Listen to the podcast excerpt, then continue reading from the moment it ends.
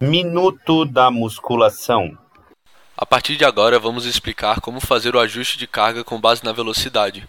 Porém, precisamos primeiro explicar o que é o perfil carga-velocidade. O perfil carga-velocidade é um dos pilares do VBT. Ele representa a relação entre carga relativa ou absoluta e a velocidade, de modo que é possível predizer uma com base na outra, e vice-versa. Assim, o ajuste de carga para cima ou para baixo pode ser feito comparando a velocidade observada com a velocidade esperada calculada a partir do perfil. Além disso, o perfil carga-velocidade é útil para estimar a carga de 1 RM a partir de cargas submáximas, o um método mais rápido e mais seguro que testes reais de 1 RM.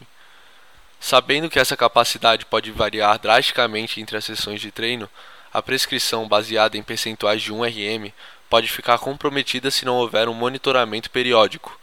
A linearidade e a estabilidade do perfil carga-velocidade permite que uma determinada velocidade de movimento seja sempre correspondente ao mesmo percentual de 1 RM, independentemente da condição física do atleta estar melhor ou pior em um determinado treino. O último ponto a abordar, para completar a definição do perfil carga-velocidade, diz respeito ao parâmetro V1RM, que significa velocidade de 1 RM.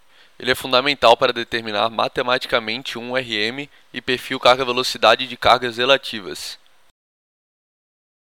Para finalizar esse programa, cabe ressaltar que os perfis de carga-velocidade devem ser individuais e que variam de acordo com o tipo de exercício, assim como o V1RM.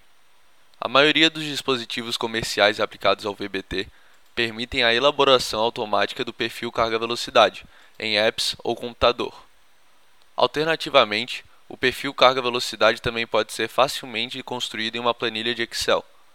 Na descrição desse programa, deixaremos um link para download de uma planilha de Excel para vocês explorarem os conceitos apresentados nesse episódio. Até o nosso próximo encontro.